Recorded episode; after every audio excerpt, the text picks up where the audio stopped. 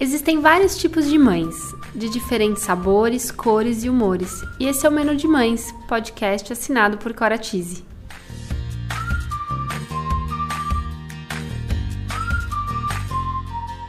Eu sou a Cora, mãe da Teodora, publicitária, trabalho há 10 anos no mercado infantil e sou idealizadora do Menu de Mães, onde vou compartilhar com vocês experiências, aprendizados, através de reflexões, entrevistas e bate-papos, para trocarmos muitas receitas. Qual o cardápio de hoje?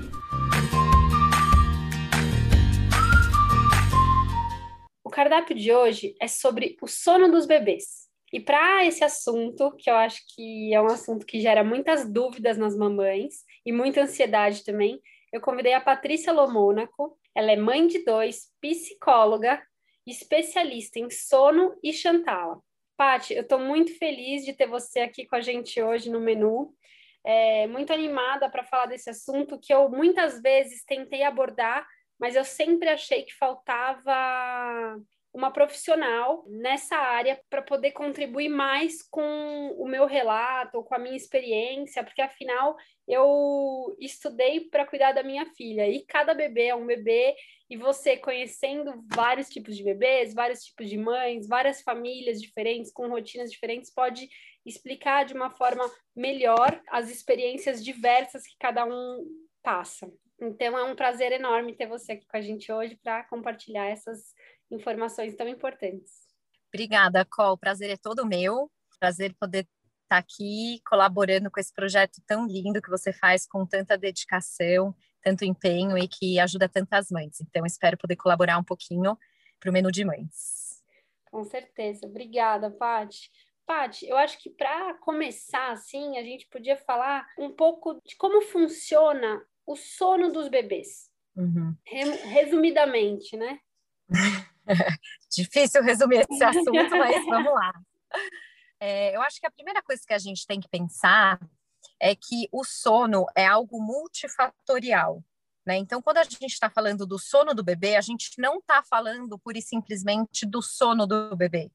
A gente está falando é, da rotina dessa casa, a gente está falando dos aspectos emocionais dessa, desses pais e principalmente dessa mãe, né? Em que condições que foi que aconteceu essa gestação, como que foi o parto, como que é o ambiente é, em casa, como que é o ambiente diurno e noturno, né? Então, é muito importante a gente ter um olhar muito amplo para o sono, né? É, muitas vezes, quando a gente fala né, do sono do bebê, é, por incrível que pareça, a gente vai olhar para o dia desse bebê antes de olhar para a própria noite, né? Porque o bebê, quando ele desorganiza durante o dia, ele desorganiza durante a noite também.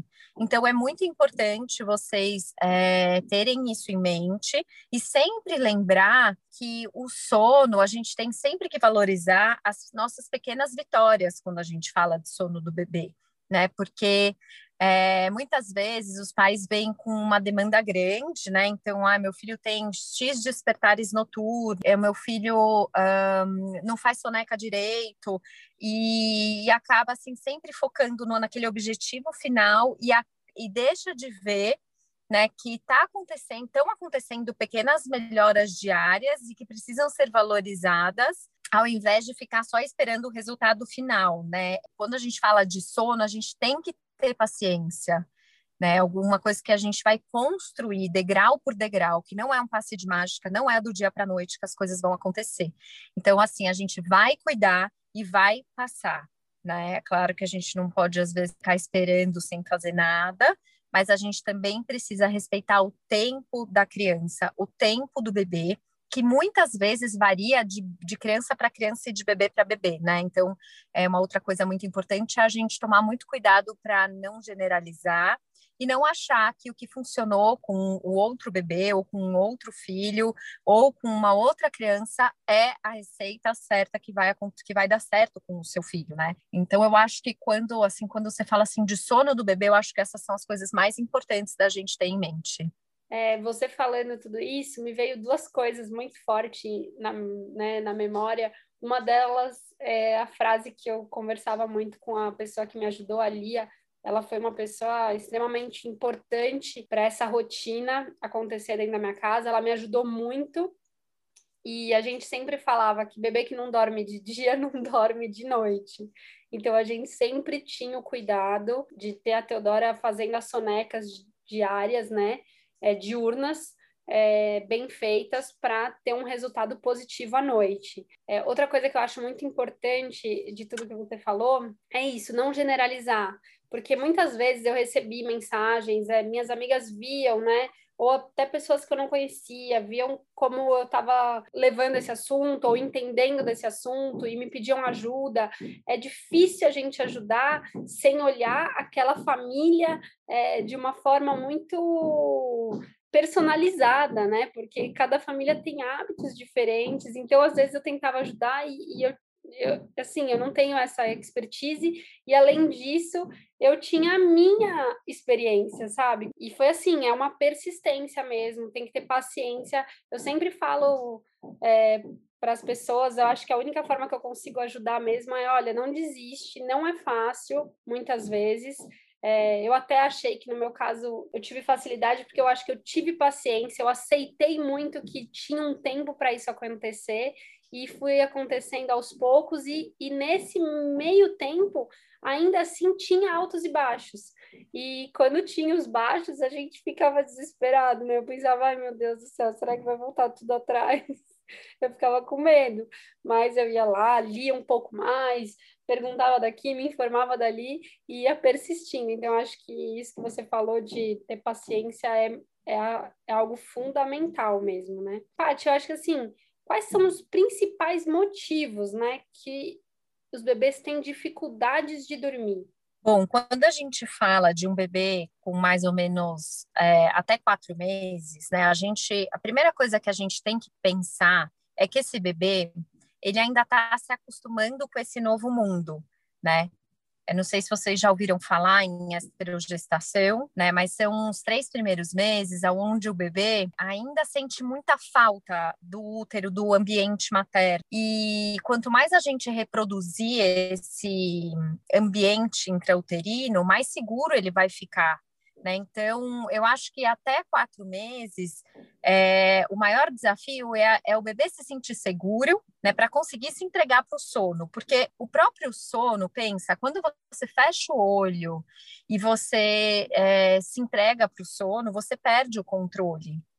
Então, eles já estão no ambiente que eles não estão entendendo direito como que funciona, estão é, sentindo muita falta, estão sentindo inseguros. Então, para eles conseguirem se entregar é, no sono, eles precisam sentir muita segurança. Então, acho que até quatro meses esse é o maior desafio e também de você respeitar sempre as janelas de sono. Isso tanto para os bebês que é, menores de quatro meses, tanto para os bebês maiores de quatro meses, quatro, cinco meses, né? Eu acho que esse dos bebês pequenos é o maior desafio. E então é o que eu falo, assim, pode dar colo, sabe? Vocês têm que proporcionar um ambiente é, seguro para esse bebê dormir, sabe? Não fiquem preocupados se o bebê vai ficar viciado em colo, se o bebê vai ficar viciado no peito. Eu acho que primeiro a gente tem que transmitir que eles estão num ambiente seguro, para depois a gente ir junto com eles, avançando na questão da autonomia. Para os bebês, agora pensando nos bebês com mais de 4, 5 meses, né, que o organismo do bebê já amadureceu, e inclusive o sono do bebê também já, já amadureceu, já teve uma mudança importante no padrão de sono do bebê. E eu acho que é mais variado os desafios, né? Você pode, assim, um clássico é o bebê dormir menos durante o dia do que deveria, então ficar mais tempo acordado do que deveria. Existe uma tabela que, por favor, se vocês é, buscarem essa tabela na internet, lembrem-se que vocês não podem olhar para essa tabela de maneira isolada, vocês precisam mesclar com os sinais do que o bebê está dando para vocês, né? Então, os sinais de sono que esse bebê está dando. Então, se, vamos supor, com é, três meses o bebê consegue ficar uma hora e meia acordada, se seu bebê consegue ficar uma hora e quarenta e cinco e ele fica bem, isso que importa, sabe?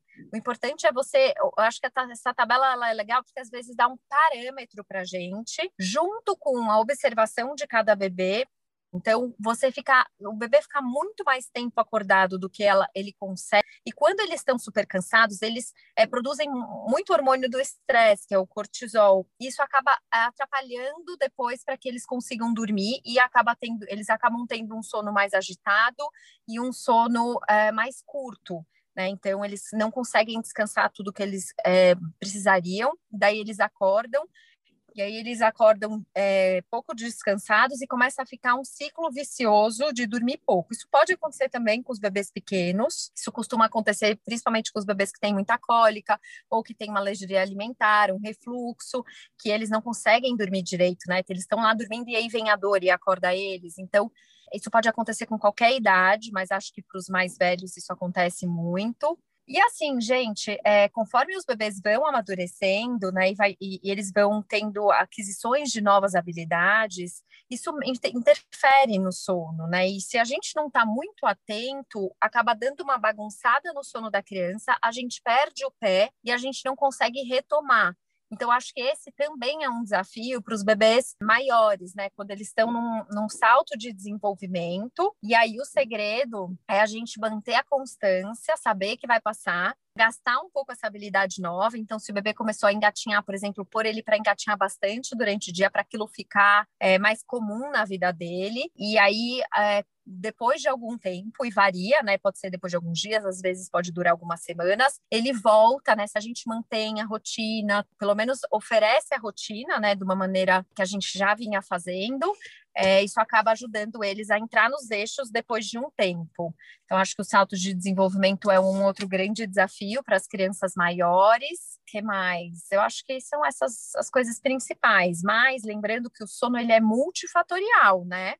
Sim. Tudo interfere. Um dente nascendo vai interferir, uma mudança de, de rotina mais importante vai interferir, um, né, uma febrinha vai interferir. Então, é realmente a gente está sempre em busca de um equilíbrio dinâmico. Com certeza. Eu lembro, assim, muito de eu observar Teodoro o tempo todo. Eu sou muito atenta eu, eu percebo pequenos sinais de mudança, sabe? Então, eu observava que estava saindo um pouco do padrão, eu já tentava rastrear na minha memória o que, que tinha acontecido de diferente, ou no dia, ou na semana, na, sabe? Para entender. E isso que você falou, nossa, é muito real. Assim, essas tabelas ajudam para a gente ter uma noção, mas na verdade, cada caso é um caso. Eu mesma percebia o quanto a Teodora aguentava mais, ela aguentava bem certas situações, né? A gente às vezes esticava um pouco mais o horário dela e super dava certo. Agora tinha um limite. E eu falava sempre aqui para quem me ajuda, né? Falava: olha, ela não pode passar desse limite de hora. Se passar desse, vai ser estressante para ela, ela vai ficar cansada, ela vai demorar mais tempo para pegar no sono porque ela vai estar tá agitada e quando ela acordar, ela não vai acordar no horário dela, vai acordar antes. Então eu já sabia quando ia acontecer isso, se por acaso fugir um pouco dessa rotina. E aí vem a pergunta que eu acho que é uma pergunta difícil para algumas pessoas. Eu não sei se se eu que gosto muito de rotina, então para mim é fácil pensar que vai introduzir uma rotina, porque eu gosto disso, é o que me dá segurança, me dá, sei lá, me dá paz, sabe? Rotina no, nos dias é, de hoje, na idade que eu tenho hoje, então eu imagino que para uma criança é a mesma coisa. Né, dá segurança. Então, eu vejo algumas pessoas falando, ah, mas como você começou uma rotina? E eu penso, nossa, não sei, é, é um pouco, na minha cabeça é uma coisa meio básica, porque, né, é você acorda e faz isso, aquilo. Então, não sei, acho que você podia falar melhor para a gente como introduzir essa rotina que eu acho que traz tantas dúvidas, né, para os pais.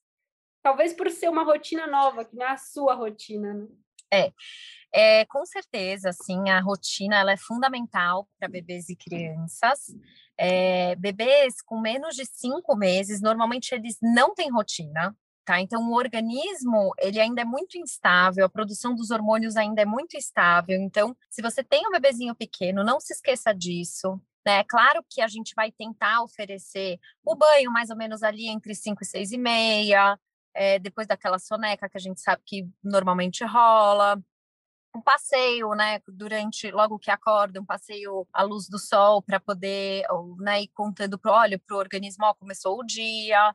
Então assim, tem várias massagem, por exemplo, ou no ritual do sono ou de manhã no começo da tarde para as crianças que têm dificuldade de dormir, é, as sonecas. Então assim, ou as próprias sonecas, né, as refeições ou as mamadas.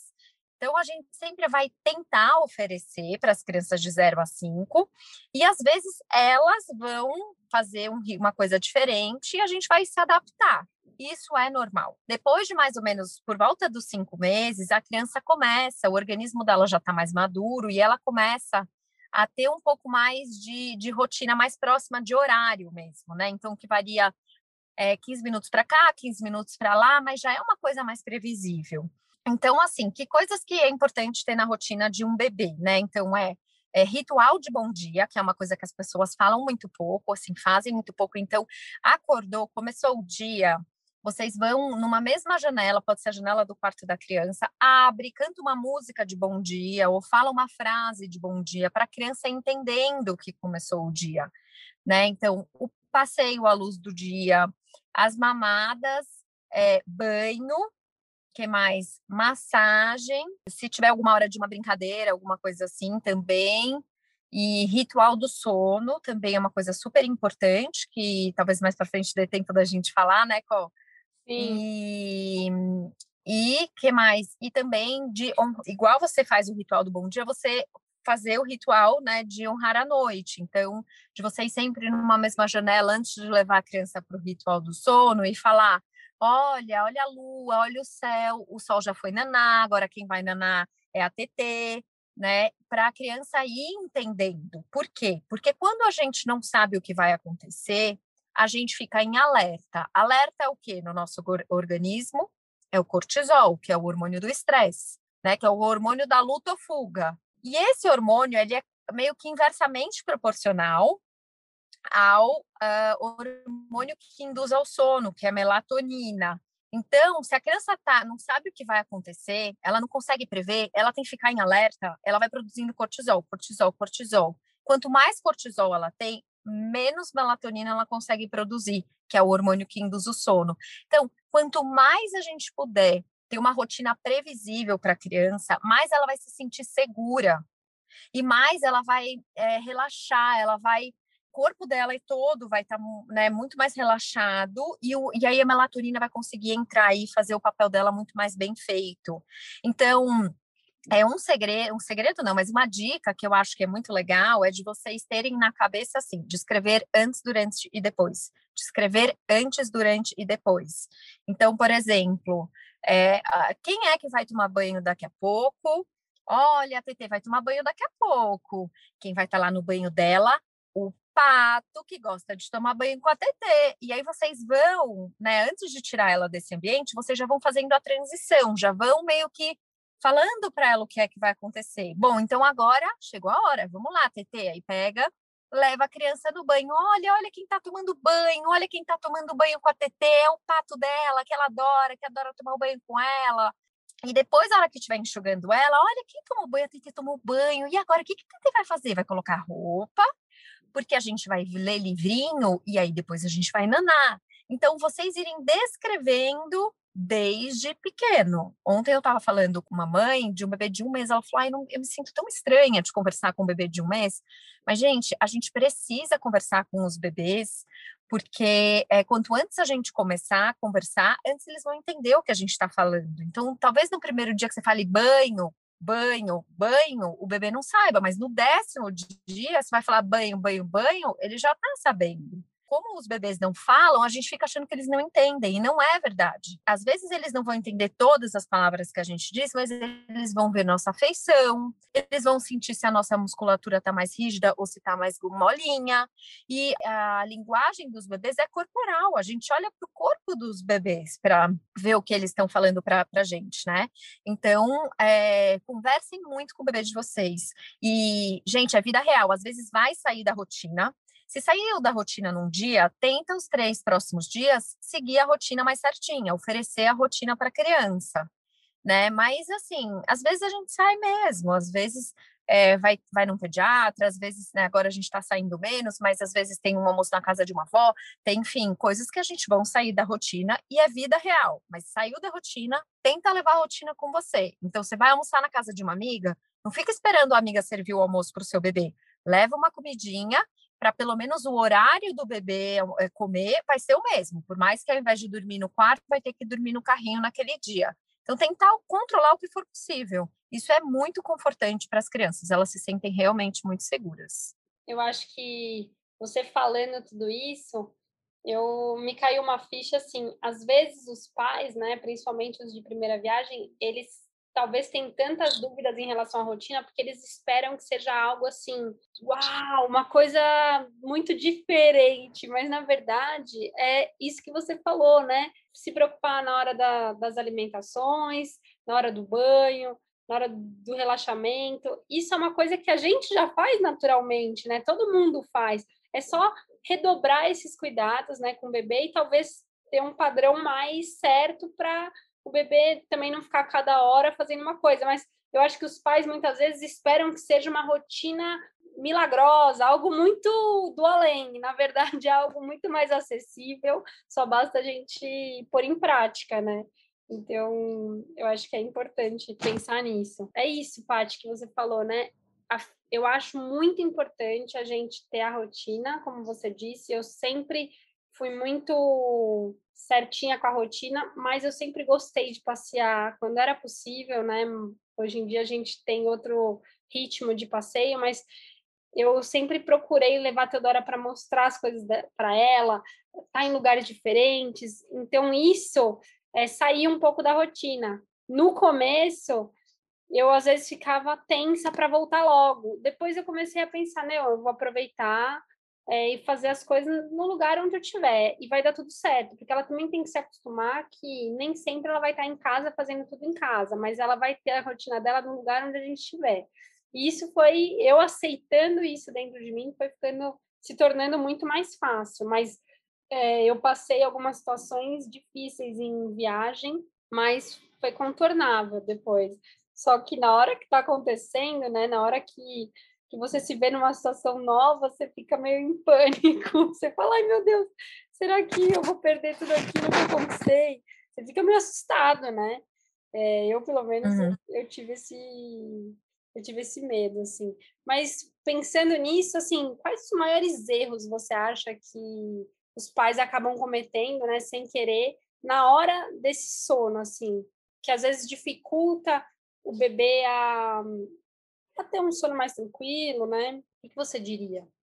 Bom, Có, em primeiro lugar, eu acho que é a falta de informação, tá? Porque é, que eu vejo são assim, às vezes as pessoas se preparam muito para o parto e muito para a gestação, e a hora que elas vêm, o bebê está quase nascendo e elas não leram, não se informaram, não conversaram com amigas sobre o pós-parto, né? Sobre os, o, esse primeiro ano de vida do bebê. E é um ano muito corrido, muito corrido, assim. A gente mal consegue tomar banho, quiçá ficar é, lendo e pesquisando sobre alimentação, sobre sono, sobre é, se vai ser BLW, se não vai, sobre MPICLER, enfim, sobre uma série de coisas. Então, eu acho que é, se tem gente aqui nos ouvindo, se tem amigos grávidos, sabe, encaminha ah, o conteúdo da CO, encaminha esse podcast, porque, assim, troquem experiências, o máximo possível, informem-se, né? E hoje em dia, é, informem-se com informação de qualidade, tipo, vejam a procedência dessa, dessa informação que vocês estão estudando. Eu acho que esse é o primeiro ponto, né? Porque se a pessoa sabe o que ela pode fazer para ajudar um bebê, quantas horas o bebê precisa dormir, quanto tempo, né? Quais são os sinais de sono? Às vezes as pessoas nem sabem qual é o sinal de sono. Né? Então, vou aproveitar para falar aqui. Um bebê, quando ele está com sono, ele fica com a sobrancelha vermelha, ele coça o olhinho, ele puxa o cabelo mexe no cabelo, ele coça a orelha, ele boceja, ele chora. Então, as pessoas, às vezes, é, é, conhecem mais o que? Coçar o olho, bocejar e chorar. E às vezes a pessoa só vai se dar conta na hora que já está chorando, que já está super cansado, que já vai lutar contra o sono. Né? Então, acho que essa é uma coisa super importante. E a outra, qual eu acho que é a pressa. Né? A gente vive num mundo onde as pessoas querem tudo para ontem, é, onde você vê pessoas vendendo resultados rápidos, né? então dormir em não sei quantas semanas, aprenda a dormir em não sei quantos dias, gente, isso, do meu ponto de vista, isso não existe. Né? Você precisa, assim, a gente vai precisar. É claro que tem muitas coisas que a gente pode fazer para ajudar no sono de um bebê, mas tem um pouco que é o corpo do bebê que está amadurecendo e vai demorar um tempo para amadurecer. Então, existem bebês é, que vão precisar mamar até um ano durante a madrugada. Claro que não de hora em hora, mas tem bebê que precisa de uma mamada, é, pelo menos uma mamada por noite, até completar um ano. Despertares noturnos, eles são é, considerados normais até 24 meses, sabe? E aí você, às vezes, tem uma mãe que precisa voltar a trabalhar, que vai ser muito exigida durante o dia, que vai chegar exausta em casa, ela vai precisar dormir, então ela quer fazer o quê? Esse bebê dormir em quantos? 15 dias, um mês, uma semana. Então, assim, é importante, né, a gente ter expectativas reais, né, do, do quanto que a gente vai poder é, exigir que esse bebê entregue para a gente e respeitar sempre o ritmo do bebê. Eu sempre falo, é um passinho de cada vez. Quando a gente fala em autonomia ao dormir, a gente vai degrau por degrau. Né? Se eu corro 5 quilômetros por dia, vou chegar um dia e vou falar, quero correr uma maratona, vou me inscrever numa maratona e vou correr 42. Não, eu preciso correr 7 várias vezes, depois eu preciso correr 10, depois 15, e eu tenho que ir me preparando para uma boa noite de sono. Isso não acontece do dia para a noite. Com certeza. É um passinho de cada vez mesmo. E eu acho que é uma construção, né? é, que leva tempo e talvez a estabilidade vem mais a partir dos 24 meses mesmo, mas no meu caso, por exemplo, eu senti muito nas regressões, sabe? Pelo menos é, eu lia sobre, eu sempre uhum. observava que a Teodora, quando ela fazia meses, e até hoje, quando ela está perto de fazer, perto da data que ela faz aniversário de mês, eu percebo que ela tem um comportamento diferente, ou é na alimentação, ou é um sono diferente. Alguma coisa eu percebo muito nela ainda hoje. E só que hoje eu não, não, não passo por essas angústias da regressão como eu passei. E eu acho que o que me marcou muito foi de um ano, oito meses, assim, foi eu fiquei assustada.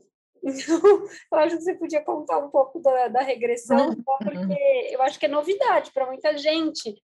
É, e muitas pessoas às vezes falam para mim, nossa, estava indo tão bem, Có. Você não sabe, aconteceu um negócio aí. A primeira coisa que eu pergunto, quantos meses que ela tá? Quantos meses está o bebê? Porque eu lembro da minha experiência, sabe? Que eu fiquei muito nervosa quando eu tive a regressão. Eu pensava a mesma coisa. Nossa, será que isso não vai voltar? Será que vai demorar muito? Eu ficava meio assustada, porque a gente fica cansado, né? E é isso, tem que ter paciência. Mas conta um pouco pra gente sobre a regressão. Bom, gente, é, eu acho que, na verdade, ao, ao, invés de falar assim das regressões, eu prefiro falar em amadurecimento do organismo, porque eu acho que é, não é o, o, sono regride porque o, amado, o organismo vai amadurecendo, essa, esse bebê ou essa criança vai amadurecer, né? É, pode, às vezes, pode até estar associado a uma nova aquisição de habilidade. Então, é o, o, a criança ali é, no ambiente de uma maneira eh, diferente do que ela estava acostumada. Ela está no mesmo ambiente, mas ela está enxergando as coisas de um jeito diferente, né? O, o organismo amadureceu. Então, assim, o que eu acho é que hoje se fala muito, né? Inclusive tem aplicativos de, dos, do, das regressões, né? Eu acho que acima de qualquer coisa é importante você observar o bebê de vocês né? Então, assim, o que que, por exemplo, outro dia eu estava uh, conversando com uma, uma mãe e ela tem um bebê que ela estava dormindo super bem e aí, do nada, o bebê começou a dormir super mal, voltou a acordar, era uma criança que já dormia a noite inteira, começou a requisitar a mãe, começou a querer mamar durante a noite, ela ainda amamentava. E, aí a gente foi conversando, a gente foi vendo que tinha muito de um pouco de mudança de rotina, estava faltando é, brincadeira de alta conexão, que são as brincadeiras entre você e o bebê, sem um terceiro elemento, sem um brinquedo, que vocês vão usar o seu o corpo de vocês para brincar com o corpo da criança, seja balbuciando, seja rindo, fazendo uma coceguinha, fazendo uma massagem. E a criança estava começando a falar. Ela ela estava começando assim, foi uma semana que ela soltou a língua, sabe? E ela estava muito excitada com isso. Ela estava assim muito feliz. Ela começou, imagina, se dar conta que ela pode falar o que ela está pensando, que ela pode falar onde que ela quer chegar, que ela pode pedir, que ela pode se comunicar, né, com mais ênfase. Então, assim, ela não queria dormir mesmo. E aí a gente foi, a gente fez todo um trabalho de, olha, então faz mais brincadeira de alta conexão e vamos conversa muito sobre a fala. Ó, oh, filho, que bom, tô vendo que você tá se comunicando mais. Olha como é bom.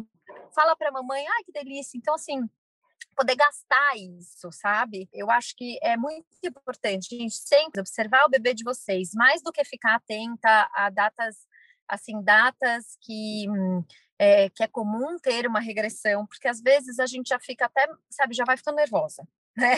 Já vai ficando preocupada, tipo, ai meu Deus, está chegando nos seis meses, né? Está chegando nos quatro meses, olha a regressão dos quatro meses, olha a regressão. E a verdade é que toda hora está acontecendo alguma coisa, né? Muito intenso. O primeiro ano de vida da criança é intensíssimo, assim. E o segundo também. Então, é, não fiquem tão preocupadas né, com, essas, com, com essas datas, né, ditas como as das regressões, e foquem em observar o, o seu bebê, o que ele está te dizendo, do que, que ele está precisando, o que, que será que ele ficou assim? Porque eu acho que a gente tem que olhar né, é para a causa disso, sabe? Não para o sintoma. Quanto mais vocês conseguirem perceber o que, que o bebê de vocês está querendo dizer para vocês, e, gente, vocês são especialistas nos, nos bebês de vocês, confiem na intuição de vocês. A intuição, ela anda junto com a informação tá? Vocês nunca podem deixar a intuição de vocês de lado. Ela vai ser um grande guia, não só nos primeiros anos, como por todo por toda a maternidade e paternidade. Vocês são os especialistas nos bebês de vocês. Acreditem no que vocês estão sentindo. Nossa, Paty, eu ia falar até para você deixar uma mensagem no final, né? Mas eu acho que essa é uma grande mensagem, porque é isso que você falou. Eu acho que o que sempre me me ajudou, né? Lógico, eu tive essa essa pessoa que me ajudou muito no início na rotina da Teodora, né? Ela já tinha experiência, ela me ensinou tudo que eu sei, assim.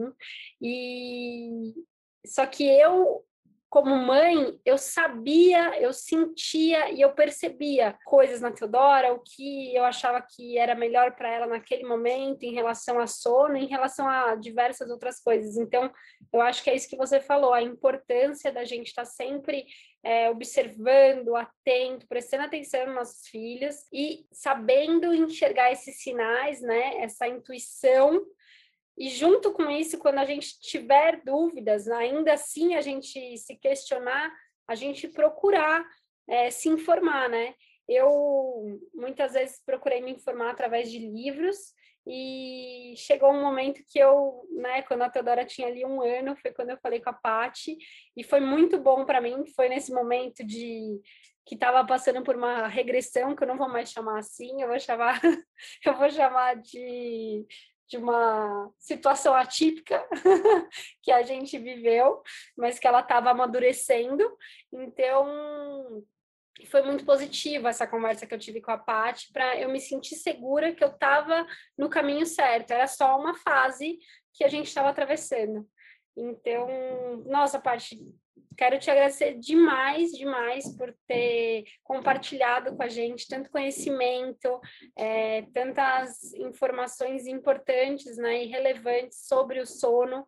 Eu acho que faz muita diferença a gente ter essa conversa com um profissional. Então, acho que vocês é, né, que estão escutando a gente hoje, se tiverem dúvidas para tirar, procura a Paty, ela é uma ótima profissional, eu sou suspeita para falar, eu gosto muito, muito do trabalho dela como psicóloga, ela é incrível, eu quero trazer a Paty aqui mais vezes, porque ela tem muita coisa para contar para a gente, então é, é, isso. A Paty está sempre falando também no Instagram dela, é, Chantala neles, sobre o sono, sobre a Chantala. Então, ela tem um curso também. Eu acho que ela mesma pode falar aqui para vocês. Mas, Paty, obrigada por hoje. Eu espero que todo mundo que está escutando a gente tenha gostado do episódio e, e aproveitem para colocar em prática todas essas dicas tão valiosas que você entregou aqui para gente. Obrigada eu pelo convite. É, eu sei que esse é um tema muito complexo, né? Que algumas famílias realmente passam um aperto muito grande com privação de sono. Então, eu queria dizer assim para todo mundo que está passando por esse momento que, gente, vamos cuidar e vai passar. Tá? É um momento de muitas mudanças, né? Quando chega um bebê, acontecem muitas mudanças na nossa vida, na nossa rotina. E essas mudanças exigem adaptações, e no começo a gente dá uma patinada mesmo para entender o que é que está acontecendo, por que caminho as coisas estão indo. Então, assim, é, eu acho que eu queria só assim, finalizar com uma mensagem para vocês de que duas pessoas elas não dão conta de um bebê tá? É, a gente não está organizado desta maneira, a nossa sociedade acabou é, sendo, né, vivendo assim, é, as famílias em cidades grandes, às vezes longe das famílias, ainda mais agora. A gente, é muito importante a nossa rede de apoio. Fiquem amparados por profissionais que possam ajudar vocês, então, pediatras, ginecologistas, psicólogos, é, consultoras de aleitamento materno, pessoas especialistas em sono. A gente precisa de ajuda, vocês precisam buscar ajuda. Se possível, também é, amparados pela, pela rede social de vocês. Então, é, pelos avós, pelos irmãos, pelos tios, por pessoas que vão poder dar um apoio para vocês. Então, acho que isso é muito, muito importante, porque sozinhos nós não damos conta. E tudo bem a gente precisar de ajuda, então, inclusive para o sono. A Col pediu para eu falar um pouquinho do curso de Chantala. Então, assim, faz dois anos que eu gravei um curso de Chantala online, é um curso super didático, então não precisa ter medo de não aprender uma massagem por um curso gravado, porque ele é realmente bastante didático e eu estou super à disposição também para tirar dúvidas é, de quem tiver, de quem fizer o curso ou de quem tiver alguma dúvida de sono. E o importante é vocês é, buscarem é, recursos, ferramentas para tornar essa maternidade uma maternidade mais gostosa, uma maternidade mais leve e vocês poderem curtir esse momento que é realmente muito, muito especial. Com certeza. Paty, obrigada. Gente, é isso que a Paty falou, a importância da rede de apoio é extremamente essencial e esse é o grande propósito do Menu de Mães, é trazer um pouco dessa rede de apoio e trocar experiências, porque assim a gente evolui juntas aí nessa jornada que é a maternidade. É sim, Có, esse trabalho que você está fazendo com o Menu de Mães, ele é super importante, essa troca, né, as mães poderem é, ouvir outras experiências, se sentirem amparadas. Então, parabéns mais uma vez pela iniciativa e eu tenho certeza que está ajudando muitas mães. Obrigada, Paty. Obrigada a todos vocês.